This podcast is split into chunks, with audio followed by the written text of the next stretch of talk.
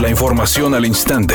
Grupo Radio Alegría presenta ABC Noticias. Información que transforma. Juan Ignacio Barragán, director de Agua y Drenaje de Monterrey, informó este miércoles que la entidad necesita un huracán para recuperar el nivel de las presas. Si queremos realmente recuperar un caudal abundante que nos libere de estas presiones por un par de años, sí necesitamos un huracán. Las lluvias ordinarias del orden de 180 milímetros en un mes nos ayudan a sobrellevar la situación, pero realmente para poder solventar de una manera larga e importante, necesitamos un fenómeno de tipo depresión, tormenta tropical. Ferdinand no fue huracán, fue una, una tormenta para poder enfrentar esto con mayor tranquilidad. Como se dio a conocer, la temporada de huracanes 2022 inició oficialmente con la llegada de la primera onda tropical llamada Alex, que afectará a 17 estados del país, de acuerdo con las proyecciones del Servicio Meteorológico Nacional de Conagua.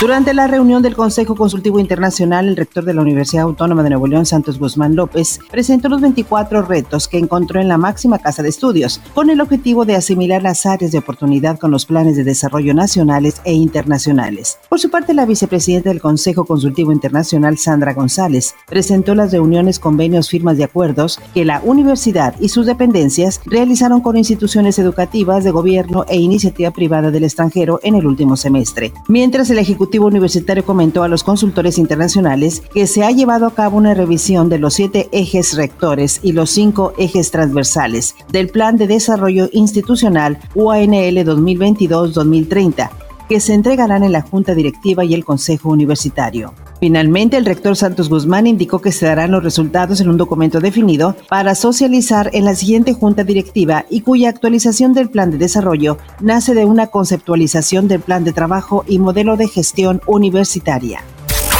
La Secretaría de Economía informó que gracias al buen manejo de las finanzas públicas, de que se vive en un estado de derecho y el mejoramiento de la seguridad pública, entre otros, durante el primer trimestre del año, México logró histórica inversión extranjera directa. La cifra alcanzó 19.428 millones de dólares. Al respecto, el presidente López Obrador señaló. No ha habido devaluación, al contrario, desde que estamos en el gobierno el peso se ha fortalecido, se ha apreciado. Es de las monedas más fuertes del mundo. Y por eso lo de inversión extranjera. México es de los países, de los pocos países, selectos países, considerados como de los más atractivos para la inversión foránea. ABC Deportes informa, el mexicoamericano José Treviño, catcher del equipo de los Yankees de Nueva York, el día de ayer vivió el mejor día como profesional. Batió un cuadrangular el catcher mexicano, pero sobre todo le tocó definir en extra inning, en la onceava entrada con un hit, dejar tendido en el terreno de juego a los Orioles de Baltimore para que los Yankees ganaran 7 por 6. Hasta las lágrimas se le salieron en la entrevista vista final al México americano José Treviño.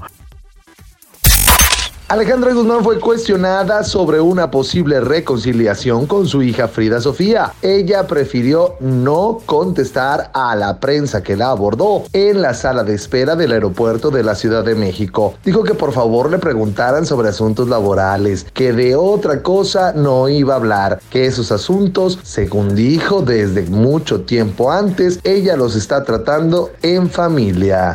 Es un día con presencia de nubosidad. Se espera una temperatura máxima de 32 grados, una mínima de 22. Para mañana jueves se pronostica un día con presencia de nubosidad. Una temperatura máxima de 32 grados, una mínima de 22. La actual en el centro de Monterrey, 23 grados.